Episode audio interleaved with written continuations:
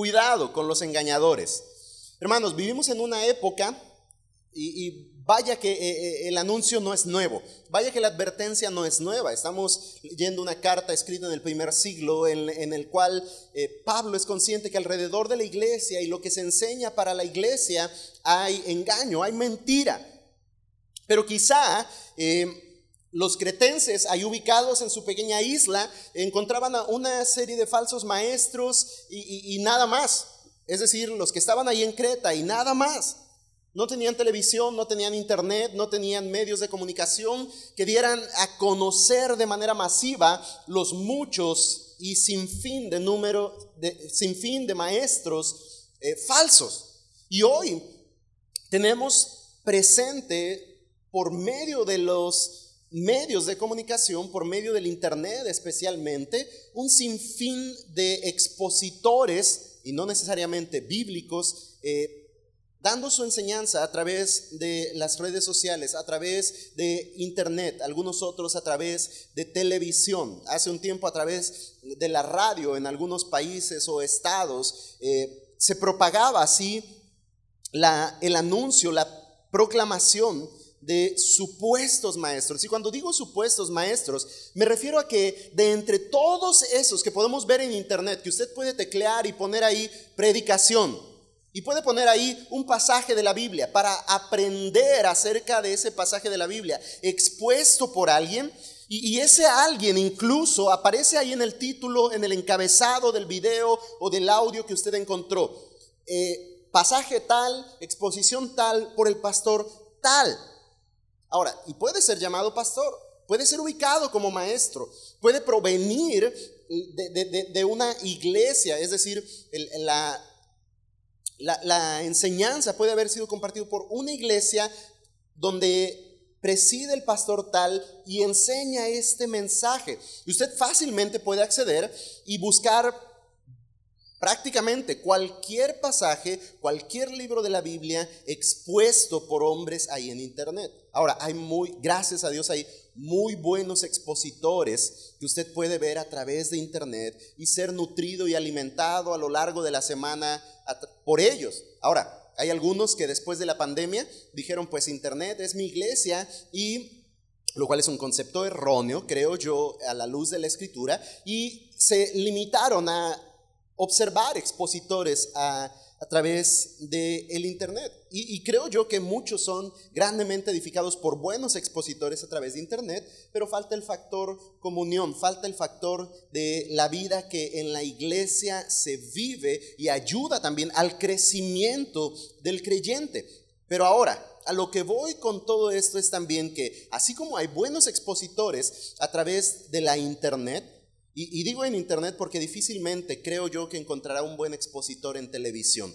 Y quizás sabe a qué canal me refiero. Está plagado de expositores mentirosos y engañosos. En internet también hay muchos de estos que se autodenominan maestros de la palabra y engañan a sus oyentes. Hacen uso de la palabra, pero mal empleada mal observada, mal interpretada y por lo tanto mal aplicada a los oyentes. Hay muchos expositores y aún todavía más contrario a la escritura, expositoras, quienes enseñan a una congregación y quienes eh, toman el lugar que conforme al rol y la responsabilidad diseñada por Dios le pertenece al hombre. Pero independientemente de eso, estamos rodeados de muchos engañadores. Así como Pablo está ahí procurando advertir a Tito en cuanto a la iglesia de Creta y que hay engañadores entre ellos, que hay estafadores entre ellos, porque de cierta manera también los ve como estafadores, al tiempo presente también tenemos un montón de falsos maestros, de hombres que engañan, incluso diría yo con astucia. Y como dice la escritura, en esta misma idea, usando las artimañas del error para confundir, alejar a los hombres de la verdad. Pudiera yo hacerle una lista de algunas advertencias de hombres que yo le diría, cuidado, no los escuche, quizá los más famosos, pero no me voy a dar el tiempo hoy de esto. Pero quizás sí de manera particular, si usted quiere saber algo con respecto a un expositor, y si no lo conozco, basta con que escuche quizá uno o dos sermones o un pedacito. De repente me encuentro así expositores y con un pedacito que escucho, ya cuando Lili ve que lo pauso, que quito ese, ese video, que ya lo muteo, dice, y, ella misma sonríe sabiendo que ya identifiqué algo que eh, no es correcto en la exposición de tal hombre. Por un lado, puedo ayudarle a, observar esto, aunque ahorita vamos a ver algunos elementos en los cuales usted debería identificar a esos falsos maestros. Por otro lado, puedo recomendarle buenos expositores. Si usted es de quienes acostumbra escuchar una predicación cada día mientras está haciendo sus labores o dedicar un tiempo para tomar algunas notas y aprender en casa acerca de alguna exposición, no dude que de verdad hay muy buenos maestros en la internet que usted puede usar para su crecimiento. Pero hermanos, la advertencia concreta es cuidado. Cuidado con los engañadores. Cuidado con los engañadores. Y entonces en esta porción que hoy vamos a estudiar, vamos a ver algunos principios que nos van a ayudar a tener ese cuidado, porque hay engañadores a nuestro alrededor. Voy a leer la porción y después vamos viendo a detalle y considerando las palabras de esta escritura. Dice ahí en el a partir del versículo 9, debe retener la palabra, esto ya lo consideramos como parte de los eh, requisitos para un anciano pastor, debe retener la palabra fiel que es conforme a la enseñanza, para que sea capaz también de exhortar con sana doctrina y refutar a los que contradicen. Esa es una característica de la cual debe encontrarse en aquel que anhela obispado, aquel que es llamado por el Señor para servir a la iglesia como un anciano, pastor, obispo, que cuida el rebaño. Vimos estos conceptos eh, la semana pasada que cuida de la grey, de el Señor, aquella que Él compró con su propia sangre. Y quiero volver a enfatizar específicamente ahora en este requisito como retenedor de la palabra fiel para comenzar a observar en este contexto lo que ahora Pablo comienza a decir en el versículo 10 es, porque hay muchos rebeldes habladores vanos y engañadores, especialmente los de la circuncisión, a quienes es preciso tapar la boca porque están trastornando familias enteras, enseñando por ganancia deshonesta cosas que no deben. Uno de ellos, su propio profeta, dijo, los cretenses son siempre mentirosos, malas bestias, glotones, ociosos. Versículo 13, este testimonio es verdadero. Por eso, repréndelos severamente, para que sean sanos en la fe y no presten atención a mitos judaicos y a mandamientos de hombres que se apartan de la verdad. Todas las cosas son puras para los puros, pero para los corrompidos e incrédulos nada es puro, sino que su mente como su conciencia están corrompidas. Profesan conocer a Dios, pero con sus hechos lo niegan, siendo abominables y desobedientes e inútiles para cualquier obra buena. Primero, ¿qué observamos que Pablo le dice entonces a partir del versículo 9 a Tito?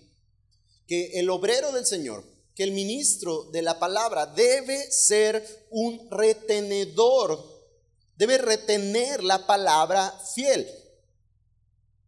El anciano, el pastor, de entre las características que definen su perfil, debe ser uno que retiene la palabra, es decir, que permanece comprometido con la verdad de Dios.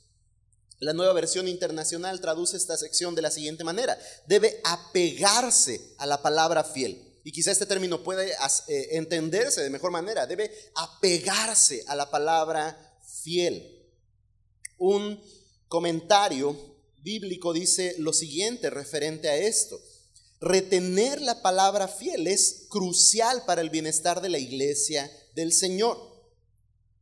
Por no hacerlo, han nacido grupos idólatras y heréticos que están llevando al infierno a millones de almas. La palabra de Dios fue escrita para que pudiera enseñarse y transmitirse con toda fidelidad. Y esto es real, hermanos.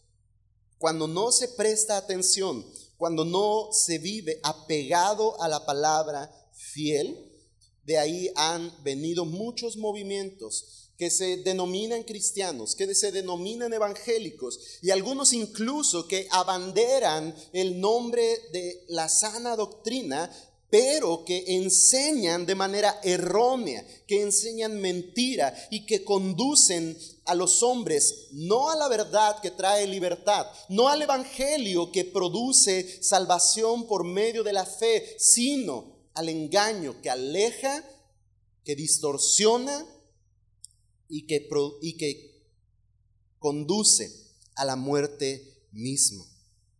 Y entonces, hermanos, ¿qué tan importante es retener la palabra fiel? Estar apegados a la palabra de verdad. En principio, Pablo está hablando acerca de los que dirigen la iglesia, de los ancianos, obispos, de los pastores de la iglesia. Pero en un momento vamos a llevar ese principio también en aplicación a la iglesia, porque es necesario que así sea. Y en ese sentido, ¿cómo podemos ser retenedores de la palabra fiel? Como un servidor y cómo usted puede retener la palabra fiel. Y pienso en tres principios muy básicos y, muy claros en cuanto a cómo somos retenedores de la palabra. Uno, y, e indudablemente se no puede pasarse por alto, es estudiando la palabra cada día. ¿Cómo va a retener la palabra? Estudiando la palabra cada día. Si no vamos a la escritura, si no leemos de ella y aún más que leer, profundizamos en la palabra de verdad y escudriñamos la palabra, no estamos siendo retenedores de la palabra fiel. Y ahí hay un principio para identificar, como le decía hace un momento, a un falso maestro. Si usted ni, su Biblia carga, ni su Biblia tiene, procuramos lo menos posible mandar los eh, versículos a la pantalla. Sería muy cómodo, pero estoy seguro que habría muchos de entre nosotros que ya no cargaríamos Biblia. Ahora eso no, no significa que seamos menos cristianos o más cristianos si traemos o no traemos. Pero hermanos, el punto es que algunos, tristemente, incluso ni siquiera saben manejar su Biblia. Dice, vaya usted a Miqueas y dice, ah, ¿a poco ese está en la Biblia? Vaya usted a Mateo y aún Mateo dice, y va al índice para ver el número y luego encontrar la página. Si es un nuevo creyente, yo le soy paciente en el estudio y le ayudo a encontrar el pasaje. Pero si tiene como 20 mil años en la iglesia y no sabe ni siquiera manejar las páginas de su Biblia, lo que indica es que no estudia su Biblia, no lee su Biblia. Quizás si es una Biblia nueva, ahí se está familiarizando con el paginado y con eh, las hojas medias pegaditas. Pero hermanos, qué triste cuando un creyente de años, de tiempo, no retiene la palabra y se refleja primero en que no estudia la Biblia. Segundo, ¿cómo retenemos la palabra fiel? Aplicando la palabra en nuestra vida siempre. No solamente siendo oidores, sino hacedores. Así retenemos la palabra fiel, estudiando y aplicando las verdades que en ella encontramos. No siendo un oidor olvidadizo, sino uno que atiende a la palabra y hace por obra la palabra. Y tercero, y, yo puedo decirle que más que comprobado este, este tercero es enseñando la palabra a otros. Uno no aprende lo mismo cuando simplemente estudia y que es bueno y que trae mucho fruto, pero hermanos, uno aprende increíblemente cuando enseña a otros. Incluso uno es retado a aprender mucho más cuando está enseñando a otros. Así es que somos buenos retenedores de la palabra si estudiamos obviamente la palabra, la ponemos por práctica en nuestras vidas y enseñamos también a otros, si transmitimos el mensaje, la palabra que nos ha sido enseñada. Y este modelo es un modelo bíblico que vemos una y otra vez en las escrituras. Pablo mismo está instruyendo a Tito en este sentido, en este modelo, que él sea retenedor de la palabra fiel. Versículo, ahí en el versículo 9 le dice, debe retener la palabra fiel que es conforme a la enseñanza Es esa idea que en Hechos refleja de la iglesia primitiva que permanecía en las enseñanzas, en la doctrina de los apóstoles, un modelo reproducible que retiene la palabra porque ha estudiado, porque aplica a sí mismo la palabra y le enseña a otros.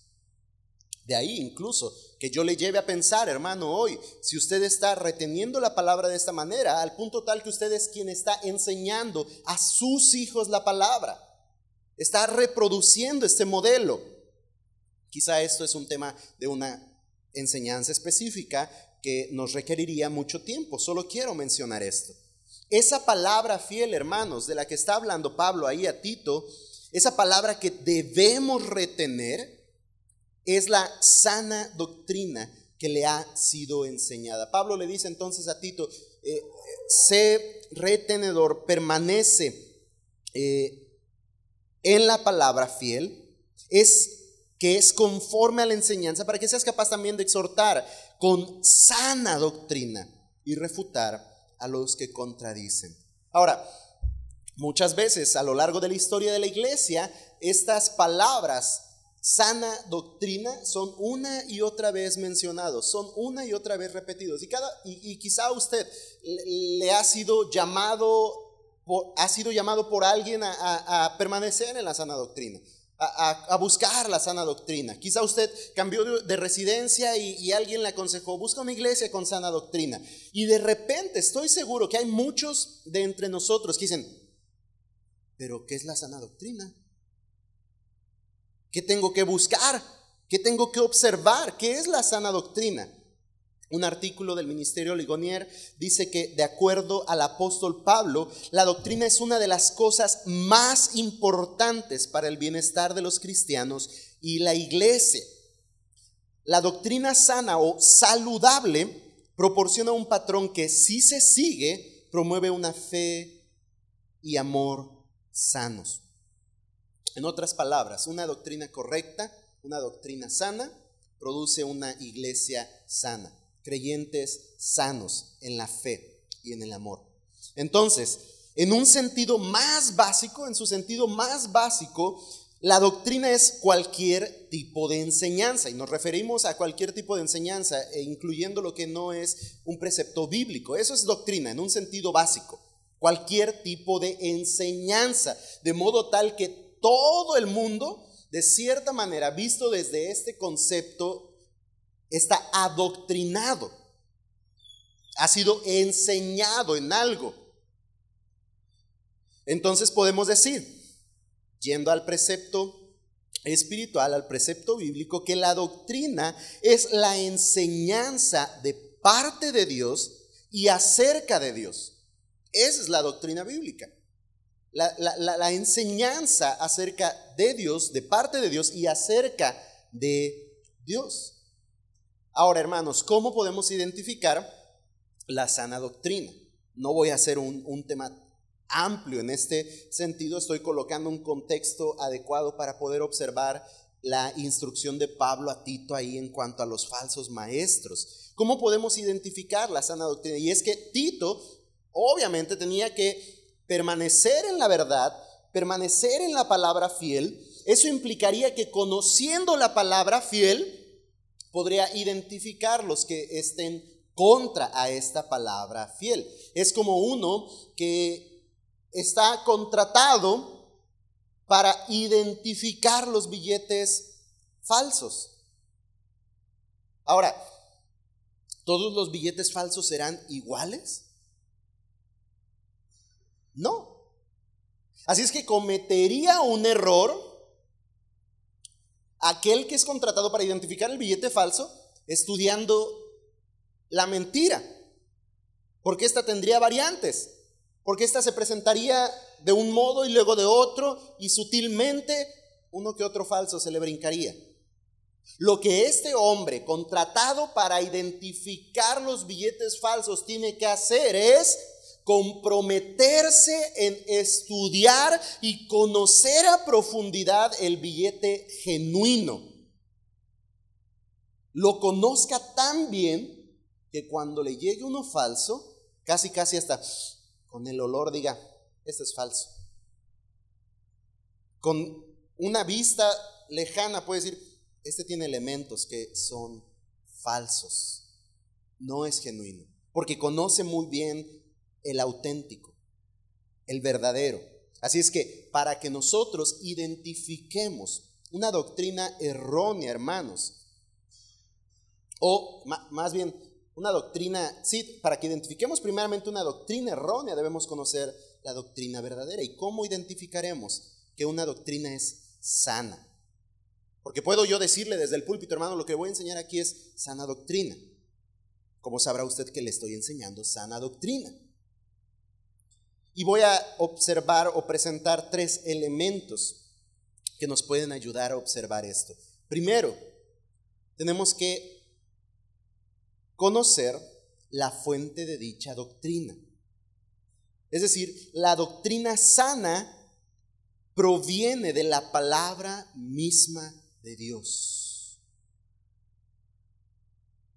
Si una iglesia tiene su fundamento de fe y, su organización y, y todo gira en torno al libro del hermano tal, del apóstol tal, del profeta tal, ahí hay una alerta. La doctrina está errada. Si su fuente, si la fuente de esa doctrina no proviene de la palabra misma de Dios, esa doctrina está errada. Segundo, su objeto. ¿Cuál es el objeto de esa doctrina? Si su principal objeto de una doctrina sana debe ser Dios el Dios verdadero. El objeto secundario es todo aquello que se relaciona con Dios. Y a fin de cuentas todo gira en torno a Dios. Esa doctrina se centra en Dios. Tercero, su propósito. La sana doctrina nos libra de la trampa de falsas enseñanzas. La sana doctrina sirve a la obra salvadora de Dios. Y la sana doctrina promueve la gloria de Dios. Esos elementos eh, muestran eh, el, el ADN de una sana doctrina. Su fuente debe ser bíblica, debe estar centrada en la palabra. Su objeto de estudio, de observación y de adoración debe ser Dios. Los propósitos que persigue dicha enseñanza deben ser para librar al oyente de las trampas de la mentira, deben conducir al oyente a la salvación y deben promover la gloria de Dios por sobre todas las cosas. Si esa doctrina exalta mucho más al expositor o incluso a la iglesia, no es una sana doctrina.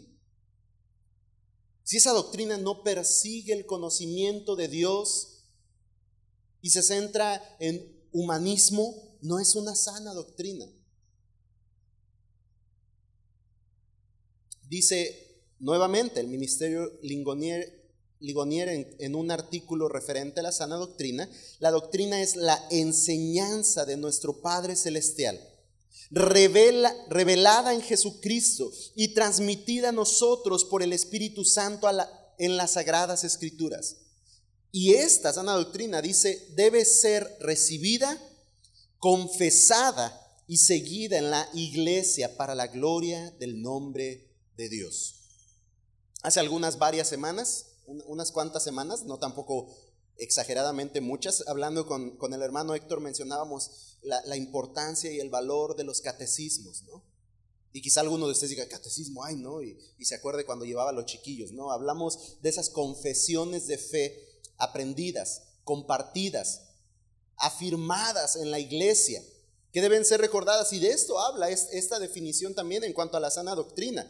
Esa enseñanza, esa revelación de Dios en Jesucristo, dada a conocer a nosotros los hombres a través de su espíritu por medio de la palabra de verdad, la que tenemos que estudiar. Ese libro que usted invirtió unos cuantos pesitos para comprar o que estaría bien invierta por una buena Biblia para estudiar, Ahí es donde Dios se dio a conocer a nosotros los hombres. Ahí está plasmada la doctrina. Y esta debe ser recibida y confesada. Debemos aprender acerca de la doctrina, no solo eh, eh, teniendo presentes algunos principios vagos en cuanto a lo que por ahí dice la Biblia, en algún lado de la Biblia, sino debemos confesar esta doctrina, tenerla presente como, eh, valga la redundancia, una confesión de fe constante en nosotros. Un himno puede ser un recordatorio de esto. Un, cuadro en la casa para los niños puede ser un recordatorio de esto. Una, una memorización de la palabra y de los versículos donde se centra claramente la doctrina puede ser algo de esto. Aprender renglones, citas textuales de una confesión de fe, de, un, de un catecismo, puede ser parte de esto. Pero esta doctrina también debe ser seguida en la iglesia para que así la iglesia le dé la gloria a Dios y solamente a Dios. La sana doctrina, hermanos, es esencial para la vida piadosa y la edificación de la iglesia. Sin sana doctrina no hay conducta piadosa en los creyentes. Sin sana doctrina la iglesia no es edificada correctamente. Si una iglesia ha de ser sana, ha de preservar la doctrina sana. Por tal razón, no solo el pastor, hermano, sino es que quiera sacarle la vuelta. Entiendo la responsabilidad de lo que esto implica, pero no solo el pastor, sino toda la congregación debe permanecer firme en la palabra fiel, la que es conforme a la sana doctrina. Todos, hermanos, debemos hacer ese compromiso con la palabra fiel, estudiando, aplicando, compartiendo la revelación de Dios a través de las sagradas escrituras. Preguntaría yo, ¿conoce la palabra de Dios? ¿Estudia la palabra de Dios? Ahí está revelada y plasmada la doctrina en la cual debemos estar firmes. Este fue uno de los propósitos de estudiar por varios meses los fundamentos de fe de nuestra iglesia e ir a algunos, bueno, sí, algunos preceptos doctrinales en los cuales debemos estar firmes. Así es que hermano, si es necesario, regrese a los audios de las enseñanzas pasadas, tome notas, tome su Biblia y acábese las hojas de su Biblia. De repente, yo era muy cuidadoso con, soy cuidadoso, procuro ser cuidadoso con mis libros y lo era con mis Biblias. Y, ahora que las editoriales han sacado nuevas Biblias con espacios para notas y todo, eh, eh, y, al, y a la accesibilidad, gracias a Dios por la accesibilidad que hay ahora a adquirir Biblias, de repente he pensado, bueno, ¿y qué si eh, cada año cambiáramos de Biblia? Ahora, no porque nos guste una más bonita, yo, yo lo que tenía en mente es, ¿qué si nos acabáramos una Biblia? Por escribir en ella, por, por estudiar de ella, por gastar sus hojas por la lectura. Y entonces alguien dijo que una Biblia gastada y despedazándose, sería la Biblia de uno que su vida no está despedazada, destrozada, ¿no? Hermanos, debemos estudiar la palabra y retener la palabra fiel que es conforme a la sana doctrina. Un autor de nombre David Burt dice que el ser retenedor es de hecho un requisito para todo creyente.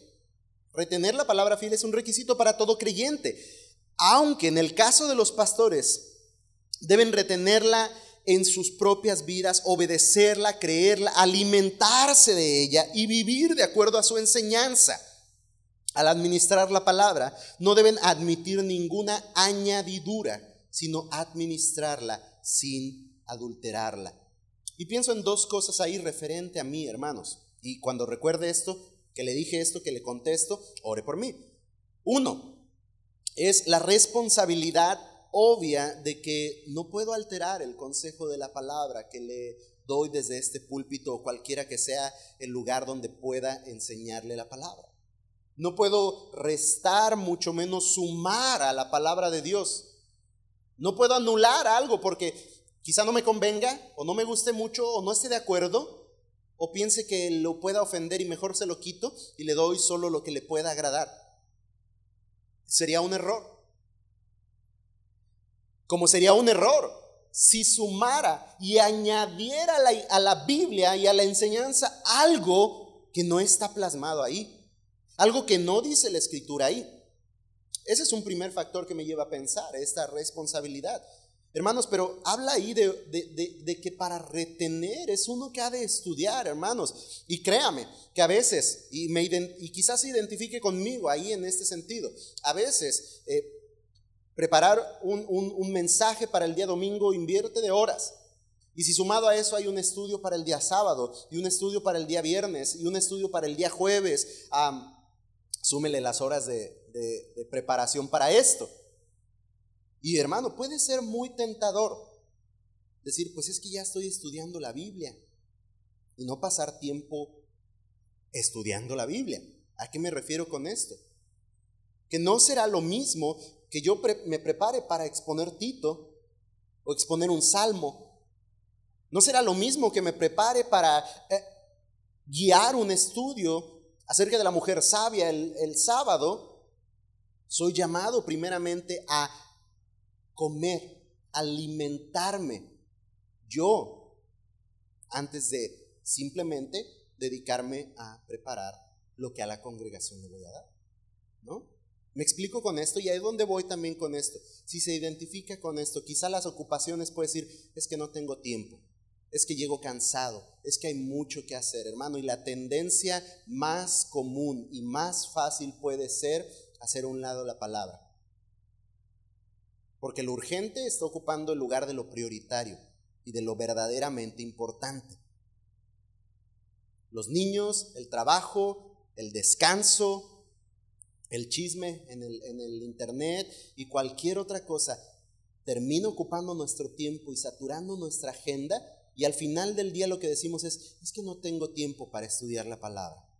¿En serio, hermanos? ¿No tenemos tiempo? Es grande la tentación, pero si queremos retener la palabra, tenemos que invertir en ella. Por eso yo decía, ahorita me refiero al tiempo, pero yo le recomendaría, compre una buena Biblia, quizá una buena Biblia de estudio, quizá una Biblia para notas, para que usted ahí vaya eh, cada, cada año que termine de leer la Biblia haciendo sus notaciones de cada estudio que realiza. Quizás es un buen legado que cuando llegue el nieto diga, la Biblia de mi abuelito, ah, qué buena enseñanza le dio Dios aquí y me ha enseñado hoy a mí. Pongo algunos ejemplos solamente, hermanos. Buenas literaturas eh, de vida espiritual, de doctrina, que usted puede encontrar en una librería o tener acceso incluso a internet. Eh, eh, la semana pasada estuve observando y, seleccionando algún material un montón de material de buena literatura, con sana doctrina, que si usted dijera, hermano, yo quiero leer, pero en verdad quiero leer, yo le podría facilitar cualquiera de estos materiales para que se siente y tenga un buen tiempo de lectura, aprendiendo de hombres que estudiando la escritura desarrollaron un buen estudio, un buen mensaje para compartir con la iglesia. Hermanos, tenemos que invertir de nuestro tiempo y de nuestros recursos para así ser retenedores, no porque invirtamos tiempo y recursos, sino porque al hacer esto, estudiando la palabra, conociendo la verdad, difícilmente somos movidos de esta. La escritura nos enseña en cuanto a esto. No somos llevados por doquiera de todo viento de doctrina, por estratagema de hombres que usa la artimaña del error cuando estamos bien cimentados en la palabra de verdad. Es necesario pues que como iglesia, hermanos, permanezcamos apegados a la palabra fiel, que preservemos la doctrina y que perseveremos en ella también. De no ser una iglesia que se apega a la palabra fiel, hermanos, ¿cómo pues se contrarrestará la mentira? ¿Cómo vamos a contrarrestar la mentira si no somos una iglesia que permanece en la palabra fiel? Si no conocemos la sana enseñanza de la palabra de Dios, no podemos identificar la mentira. Y en una de esas, hasta una buena ofrenda le sacan para que deposite usted a través de una exposición en internet. En una de esas, y hasta compra su milagro, porque no conoce la palabra de verdad. En una de esas, triste, y no es chiste, es anécdota, es real. En una de esas es seducido por una doctrina que arrastra a su familia y acaba con una congregación creciente, naciente y, en, vista de crecer, porque es seducido por una doctrina que encontró por ahí en internet. Y dijo, esto me parece correcto, y esto me llama la atención, y esto me gustó, y aquí me voy a quedar. Y es movido, y es distraído, y es quitado de la verdad. En una de esas está ausente de la salvación por las muchas mentiras que le han hecho creer que son verdades en su corazón. Es decir, creo yo que hay mucha gente en muchas congregaciones muerta en sus delitos y pecados, creyendo estar vivos, porque desde el púlpito les dicen que están vivos pero no han encontrado al Cristo predicado y por lo tanto están en condición de muerte. Aun cuando el predicador les diga, ustedes están vivos, son hijitos amados de Dios. Hermanos, así de importante es que retengamos la verdad que conozcamos la sana enseñanza de la palabra de Dios. No podemos identificar la mentira si no conocemos así la verdad, mucho menos podremos censurar y reprender a los que engañan y alejan de la verdad a los hombres. Que eso es lo siguiente a lo que instruye Pablo a Tito. Censura la mentira. Así como existe sana doctrina, hermanos, existe falsa doctrina. Y Pablo le recuerda a Tito que esta es una de las razones por las cuales comienza enfatizando en la importancia de hombres idóneos para cuidar de la iglesia de Cristo. Y la advertencia, hermanos, es cuidado con los falsos maestros. Pablo le dice a Tito, hay muchos, hay muchos rebeldes, habladores vanos y engañadores que tienen enseñanzas carentes de verdad.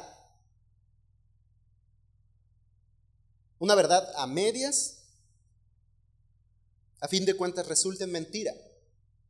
Una mentira impregnada de verdad sigue siendo mentira. Así es que Pablo identifica a estos que enseñan carentes de verdad. Los identifica como impostores que engañan la mente con mentiras disfrazadas de verdad, con mensajes emotivos, con mensajes motivadores. Pero hermanos, esto no significa que dejen de ser mentira. Oh, es que qué bien habla ese hombre, está pero potente. Pues hablará muy bien, conmoverá masas, pero si no habla la palabra de Dios, habla mentira.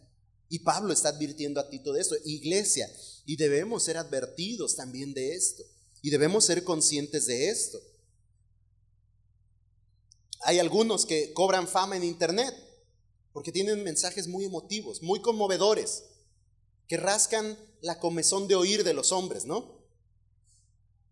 Y entonces, ah, ese mensaje me gustó ay, este, de otro, este otro hermano no, porque habla mucho de que Dios está irado con el pecador y de que estamos todos condenados y de que necesitamos a Cristo como Salvador. No, este habla acá de que Dios es amor y de que está bien buena la onda en la iglesia, que deberías de venir, que todos son cuates, camaradas y unos conceptos así que, que llevan al, al oyente en su incomodidad con la confrontación del pecado a acomodarse acá donde nadie le dice nada acerca de su maldad emotivos, motivadores, pero no deja de ser mentira. Pablo identifica a los falsos maestros en Creta como hombres rebeldes, falsos líderes que son indisciplinados y se rehusan a obedecer a las orden, la orden de alguno. Ahora, no quiero generalizar, no quiero decir que este sea el caso de todos, pero es una característica común de un falso maestro la rebeldía. Aquel que es indisciplinado y que sale de una congregación con fin de formar la suya. ¿Por qué? Porque a ella no le gustó algo, porque ella salió mal con el pastor, porque ahí ya prácticamente lo corrieron. Y entonces se autodenomina, no quiere sujetarse a nadie, no quiere control de nadie, que nadie lo observe, que nadie le supervise. Él es el dueño y señor de su nueva iglesia. Él decide qué enseña, él administra lo que enseña y administra lo que recibe también. Y más adelante Pablo va a decir de esto también. Rebeldes, falsos líderes. Vamos, esto es muy peligroso. Regularmente ese que salió herido va a herir a otros, va a lastimar a otros. La imagen que esta palabra describe es como la de un soldado desleal que rechaza someterse a los mandatos que se le dan. En este caso se aplica tanto a desobedecer la palabra de Dios, la sana doctrina, como a rechazar el orden de la iglesia misma. Y Pablo se refiere a estos como hombres rebeldes. Estos hombres, dice Pablo, son habladores de vanidades. Imparten enseñanzas vacías, sin ningún propósito, que realmente no comunican vida espiritual. Que pueden eh, eh, llevar a la masa a salir de la congregación o del grupo presente, salir del lugar diciendo, sí, vamos adelante porque estamos empoderados y, y somos hijos del rey. Pero en cuanto venga el pecado y asedie su vida, está desarmado para luchar contra él.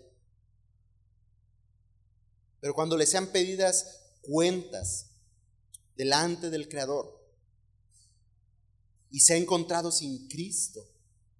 Todo aquel mensaje motivador que recibió cada domingo termina siendo vano, vacío. Hombres que hablan vanidades. Son engañadores, así los describe Pablo también. No solo, y esto es muy interesante, hermanos, no solo fallan en su enseñanza, porque por un lado están Hombres que por descuido, quizá por ignorancia, y aún así se atreven a subir al púlpito sin preparar un mensaje, sin escudriñar la porción que van a enseñar, improvisando. Algunos le llaman bajo la unción del Espíritu, no, es improvisar.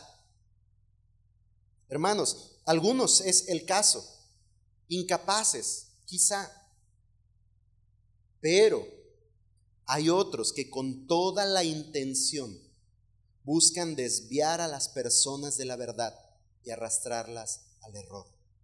Es decir, y sí estoy diciendo eso, que nos sorprendería si lo supiéramos, si, si pudiéramos revelar eso eh, del corazón del hombre Dios sabe por qué no podemos hacerlo, obviamente, porque Él es Dios y eso solo Él sabe. Pero si pudiéramos, imaginen solo, si pudiéramos revelar el corazón de un expositor que encontramos ahí en internet, quizá nos sorprendería cuántos de ellos intencionadamente enseñan lo que enseñan con fin de alejar de la verdad. Incluso podríamos pensar que son embajadores del enemigo, usados por Satanás para ese fin específico. Entonces, hay engañadores que quizá por la falta de capacidad, por no haber sido adiestrados, por haber sido lanzados al ruedo sin la experiencia y la capacitación, por no prestar atención a cómo estudiar la Biblia y cómo enseñar la Biblia, están dando un mal mensaje y un mensaje engañoso a la congregación, pero hay otros que con un corazón rebelde y desviado y ausente de la verdad enseñan para engañar, desviar de la verdad y arrastrar al error. Los partidarios, dice Pablo, especialmente dice, ten cuidado con los partidarios de la circuncisión. ¿Quiénes son estos? Y nos van a servir como un ejemplo muy adecuado para este punto que estamos hablando. ¿Quiénes son estos? ¿Quiénes son los partidarios de la circuncisión? Un comentario bíblico dice, esta fue una de las peores herejías de los tiempos apostólicos. pues se oponían a la salvación por gracia. Todas las religiones y sectas se diferencian de la religión cristiana y bíblica en que enseñan que el hombre tiene que hacer algo para salvarse, que debe básicamente comprar la salvación en vez de recibirla gratuitamente. Los de la circuncisión decían que para ser salvo, además de recibir a Cristo, era necesario circuncidarse. Ahora, ¿ya identificó la herejía? ¿Ya identificó la enseñanza errónea? ¿Hace falta algo más para ser salvo? ¿Tenemos algo que hacer para ser salvos? No. Y entonces Pablo manda a Tito con respecto a esto, teniendo esto en mente, este panorama de estos falsos maestros, le dice a Tito, haz callar a los falsos maestros. Censura la mentira. Y hermanos, de repente ahí queremos vernos muy amorosos. No estoy diciendo que desenvainemos una espada y nos volvamos cazadores de, mentirosos. No estoy diciendo que hagamos un, un, ministerio de acusación. No, no. Pero sí que debemos estar alertas y no callar cuando algo es mentira. Cuando algo no es bíblico. Y quiero poner un ejemplo, que estamos sentados, tres personas en un, lugar, quizá en un lugar público o coincidiendo en la misma mesa, en el mismo sofá, en el mismo espacio. Y entre esa conversación de tres, uno empieza a hablar en el nombre de Dios y en pro de la verdad de la palabra, un montón de mentiras. Y usted oyendo y conociendo la verdad, guarda silencio y permite que el otro el oyente esté comiendo y comiendo todo lo que aquel está diciendo. ¿Cree que esto sería correcto? Ah, no, pero ahí de repente dirá un cristiano, no, es que cada quien enseña lo que quiere, no soy quien para juzgar, ¿quién soy yo para, para debatir o refutar con este hombre? Y salimos muy, muy piadosos, muy espirituales y decimos que la palabra no es para contender, hermano, no le estoy llamando a contender. Eh, Pablo no estaba llamando aquí a Tito a contender contra ellos, de hecho les, le estaba diciendo, cállalos, la expresión que está usando ahí es pon como un bozal a sus bocas para que no sigan hablando esto. Y, lo que sigue después hace ver que no está llamando a una, a una pelea, a una batalla campal por ver quién gana, sino a proclamar la verdad, a preservar la verdad y a callar, a censurar la mentira. ¿Por qué callar la falsa enseñanza, hermano? ¿Por qué tenemos que hacer algo en cuanto a la falsa enseñanza? Pablo muestra ahí que es un peligro. ¿Es un peligro para usted y para mí como creyentes? Es un peligro para su casa y es un peligro para la iglesia, hermanos. Dice ahí, trastornan casas enteras. Estos hombres engañadores, estos mentirosos, dice Pablo, trastornan casas enteras. La nueva versión internacional traduce como están arruinando familias enteras al enseñar lo que no se debe. Y podemos entender de manera literal estas palabras y aún podemos pensar que Pablo quizá podría estar, es decir, una primera observación es que literal destruye familias, la falsa enseñanza. Pero también podría entenderse quizá que Pablo se estuviera refiriendo a iglesias en casa. Razón por la cual considera la situación y pide a Tito que, que, ponga en orden en estas iglesias que están viéndose afectadas y ponga un freno en la boca de los mentirosos. Ahora, pensando en estos dos principios, puedo pensar, primero, varones, hermanos, ¿Estamos velando y guardando por nuestras casas? ¿Permaneciendo en la sana enseñanza? ¿Promoviendo, brindando esta enseñanza a los nuestros? ¿Estamos prestando atención de qué escuchan, qué aprenden y qué está formando su carácter? Y ahora, no solo me estoy refiriendo a las enseñanzas, sino a todo lo que está adoctrinando a nuestra familia. Llámese televisión, llámese internet, llámese la vecina o el vecino, llámese amistades en los hijos. No estoy llamando a que haga una burbuja en su casa y no permita que tengan contacto con nada del mundo exterior, pero que sí seamos, primeramente, diligentes en enseñar la verdad Y segundo, prudentes en guardar a nuestra familia de aquello que les esté adoctrinando, enseñando. Que sea la palabra la que rija nuestra enseñanza en el hogar y no cualquier otra cosa o persona, hermanos. Y en cuanto a iglesia, pues cuánto más también debemos prestar atención a esto. Dice, la, la palabra ahí que usa Pablo es trastorna palabra misma que fue empleado para la iglesia primitiva en cuanto a lo que estaban ocasionando en la sociedad y cómo eran vistos, aquellos que trastornan al mundo. La palabra trastornar tiene que ver con, en, una definición tal y cual de la palabra, dice que tiene que ver con alterar la normalidad del funcionamiento de algo o de la actividad de alguien. Eso es trastornar perturbar o alterar el funcionamiento normal de la mente o de la conducta de alguien. Y entonces, ¿qué es lo que estaba haciendo esta falsa enseñanza y por qué es tan importante censurar la mentira? Porque estaba haciendo esto, alterando la normalidad del funcionamiento. En este caso está diciendo de la familia. ¿Qué estamos viviendo al tiempo presente?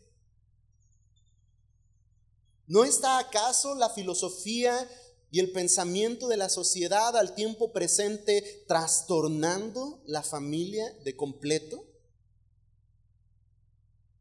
Diciendo que papá puede ser mamá y que mamá puede ser papá. Diciendo que el amor puede ser multifacético. Y que el amor puede darse a cuantos quiera y como quiera. Entre ese y muchos otros conceptos eso es lo que está adoctrinando la sociedad al tiempo presente. Y lo que pretende el mundo, que adoctrina incluso a las generaciones menores, pequeñas,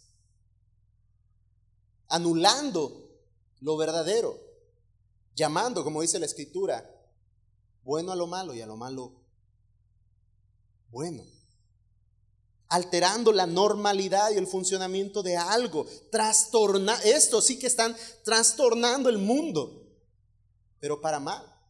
Los creyentes en el primer siglo estaban trastornando el mundo, pero por la verdad gloriosa del Evangelio que trae salvación a todo aquel que cree. Pero el mundo ahora pretende que sea a la inversa, que la mentira trastorne todo lo que es puro y verdadero. Hermanos, esa es una advertencia importante. Y debemos censurar la mentira. La sana doctrina siempre debe producir una conducta piadosa en el hombre, mientras que la falsa doctrina provocará todo lo contrario.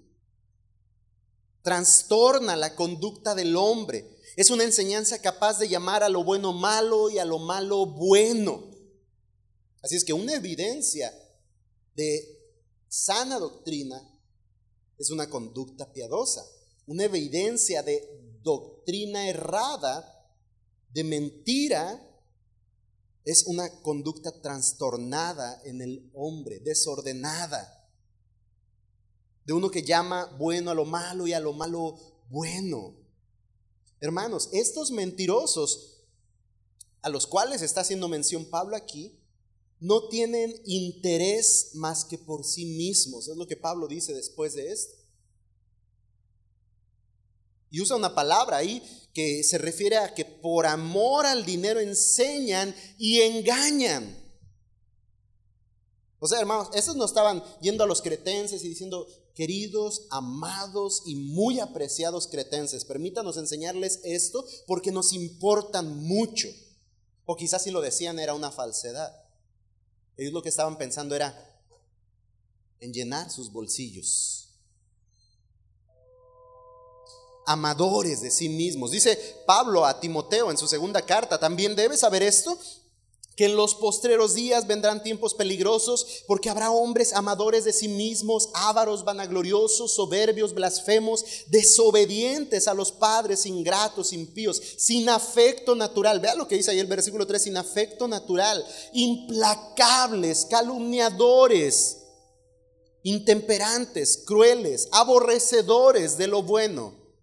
Vea, aborrecedores de lo bueno traidores, impetuosos, infatuados, amadores de los deleites más que de Dios. Y, me llama mucho la atención lo que dice el versículo 5. Estoy ahí en 2 de Timoteo 3. Versículo 5 dice que tendrán apariencia de piedad. Escucha, hermano, tendrán apariencia de piedad, pero negarán la eficacia de ella. Y dice Pablo a Timoteo, a estos evita.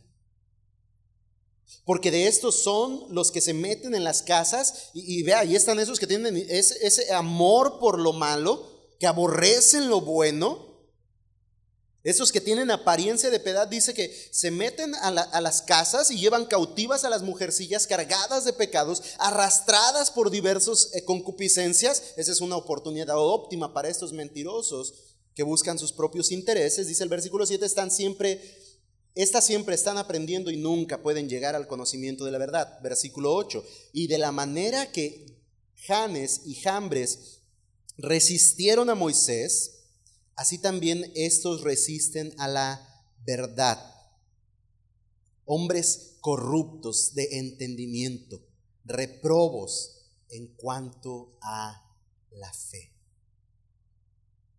Y más adelante, en el versículo 10 de este mismo capítulo, Pablo le dice a Timoteo, pero tú has seguido mi doctrina. Y no porque se refiere a que es la doctrina del apóstol Pablo, sino esa enseñanza sana que él retenía y enseñaba a otros, y que llamaba a otros a retener y a enseñar también así. Pero tú has seguido mi doctrina.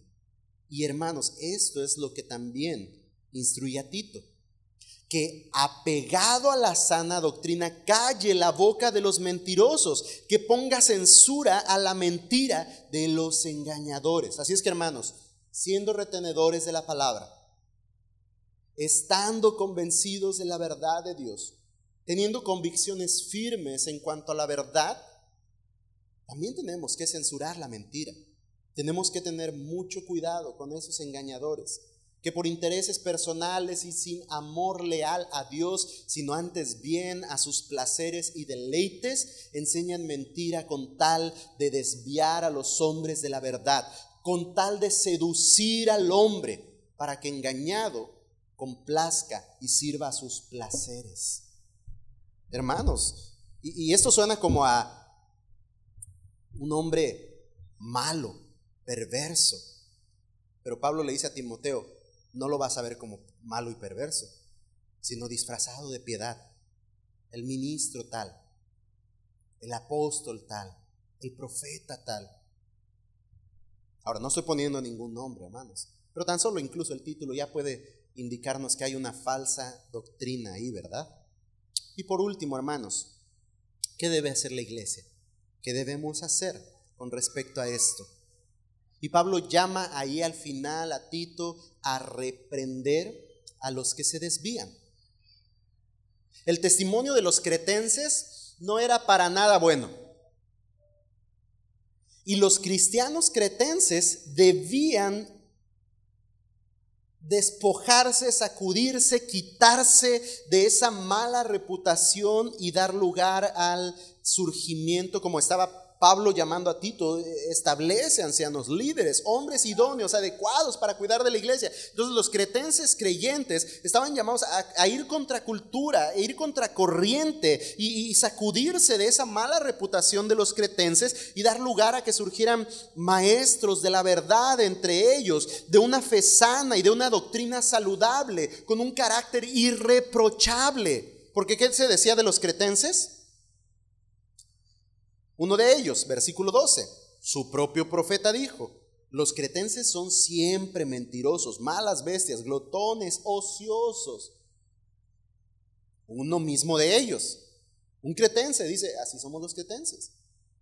Y entonces los griegos acuñan el término para definir a un mentiroso, llamándolo como cretense. Cretizar, un término usado para decir, estoy mintiendo. Estoy cretizando. Algo común. Y dice Pablo ahí, este testimonio es verdadero. O sea, la onda es que no los estaban difamando. verdaderamente eran esto que uno de sus profetas mismo habló de ellos. Este testimonio es verdadero. Y por esto Pablo le pide a Tito que reprenda para que sean sanos en la fe. Hermanos, y, creo yo que hay mucho que aprender en cuanto a este principio. Y hay mucho que deberíamos definir a la par de este principio en cuanto a la acción o el actuar de la iglesia. En este caso nos referimos a la mentira, al engaño, aquellos que seducen con sus palabras a los hombres. Reprende para que sean sanos en la fe. Pero esa exhortación, quizá incluso, hermanos, no tan solo tenga que ser para los falsos maestros, sino también para quienes escuchan y que por la mala enseñanza se están desviando de la verdad. Pues más adelante Pablo le dice, repréndelo severamente para que sean sanos en la fe. Y entonces recuerda que le dije que no era un, asunto de pelearse y un campo de batalla por ver quién sale victorioso, Incluso más bien, implícitamente podemos observar que tiene que haber una actitud humilde y correcta en aquel que reprende, en aquel que exhorta, porque el fin mismo de esa reprensión es que estos sean sanos en la fe, porque se está enseñando la verdad. Y, ahí está otra advertencia en el versículo 14, y que no presten atención a mitos judaicos y a mandamientos de hombres que se apartan de la verdad. Repréndelos para que sean sanos en la fe, que no atiendan a fábulas judaicas y mandamientos de hombres. ¿En qué consistían las eh, fábulas o mitos judaicos? Y esta es la última parte que quiero enfatizar para entonces así concluir. La referencia a estas creencias, hermanos, es que eran estas creencias eh, judaicas, unidas a la frase que le sigue, mandamientos de hombres, hace pensar que estas ideas tenían que ver o eran comunes con el judaísmo farisaico. Las enseñanzas de los fariseos promovían entonces que el cumplimiento externo de las leyes y tradiciones ajenas a las escrituras en mandamientos de hombres. Es decir, ellos promovían que el hombre debía cumplir con esas leyes y tradiciones externas a la escritura. Y a fin de cuentas estos eran mandamientos de hombres, pero ellos los enseñaban como preceptos que debían cumplirse para la piedad, para la justicia propia. Los mandamientos de hombres, hermanos, son opiniones humanas, eso es. Y en realidad su efecto siempre será distorsionar la verdad. El fariseísmo judío enfatizaba un ritualismo externo que pretendía lograr la pureza espiritual siguiendo normas legalistas. Lávate tantas veces, come esto y no comas esto, habla esto y no hables esto. Viste de esta manera y no vistas de esta. Trenza tu cabello de esta manera y no lo trences de esta, y etc, etc, etc, etc. Y sumamos y sumamos. Cabe la posibilidad, por si fuera poquito, por las palabras del verso 15, de que aparte de las falsas enseñanzas, de que estas falsas enseñanzas tuvieran que ver con el, el judaísmo farisaico, también podían tener mucho que ver con el, el gnosticismo. ¿Qué es el gnosticismo? Esta herejía tenía como sus ideas centrales un dualismo pagano basado en filosofías griegas que expresaba básicamente que la materia era pecaminosa, mala en sí misma, entonces vamos a poner un ejemplo. De este modo, los creyentes podían estar siendo desviados por el error al considerar cosas y prácticas que eran buenas y naturales en sí mismas como malas y corruptas. De ahí las palabras que termina diciendo Pablo ahí en el versículo 15. Todas las cosas son puras para los puros, pero para los corrompidos e incrédulos nada es puro. Ahora, eh, no está hablando de una, de una cláusula permisiva donde está diciendo Pablo, hermanos, ustedes si son espirituales y creen que esto es bueno, háganlo. No, no está hablando de esa permisividad de, de si usted considera que esto es puro y bueno, como usted es puro y bueno, hágalo. No, está más bien contrarrestando esta idea en cuanto a aquellos que enseñaban este tipo de filosofías. Por esta razón enseña, eh, lleva, esta enseñanza lleva a considerar básicamente todo como malo. Las cosas malas y corruptas, todo lo material. Por ejemplo, para los fariseos el comer o beber ciertas cosas era impuro. Cero camarones. Por la influencia gnóstica, el satisfacer las necesidades del cuerpo y en sí del ser humano, por ejemplo, casarse o tener hijos, llegó a ser pecado ya que para ellos todo lo material, incluyendo el cuerpo, era malo. Entonces Pablo advierte a Tito y, le dice, ten cuidado de estos engañadores. Su mente y su conciencia, les dice Pablo, están corrompidas. Dicen que conocen a Dios, pero no es verdad. ¿Por qué Pablo dice que no es verdad? y, lo que hace ver ahí es que basta con ver sus obras para comprobar sus mentiras. Su conducta misma los reprueba. Y por eso es que Pablo le estaba llamando desde el principio del capítulo 1 a Tito a que observara el carácter y la conducta de los hombres que iban a ser establecidos como ancianos. Porque esto evidenciaría Hermanos, lo que creemos afecta lo que hacemos. ¿Sabía esto? Lo que creemos afecta lo que hacemos. La escritura dice que de la abundancia del corazón habla la boca. De modo tal que ciertas acciones o palabras solemos decir, ay, se me, se me salió, me provocó. Hermano, ahí estaba. Fue sembrado. Eh, se nos hablaba de esto en la reunión de Nourecho. Fue sembrado y estamos cosechando lo que sembramos. Somos o, o lo que creemos más bien afecta lo que hacemos. ¿A qué quiero llevarles con esto? Por eso debemos estar apegados a la sana doctrina.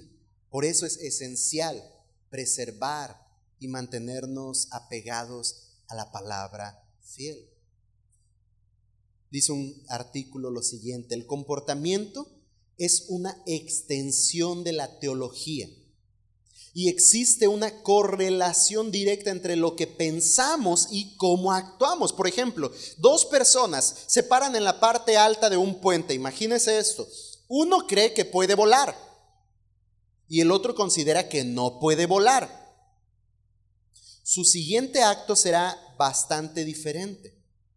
¿Ya se imaginó el acto de cada uno? De la misma manera, un hombre que cree que no hay tal cosa como el bien y el mal, naturalmente se comportará de manera diferente a un hombre que cree en las normas morales bien definidas. Un hombre que se apega a la palabra fiel, su conducta será tal cual un hombre que se aleja de la palabra fiel y que alberga la mentira, su conducta será tal y cual. Y Pablo dice esto, estos hombres han sido reprobados porque dice son abominables y desobedientes e inútiles para cualquier obra buena. Por eso es necesario, hermanos, esta reprensión. Ten cuidado a lo que prestas atención.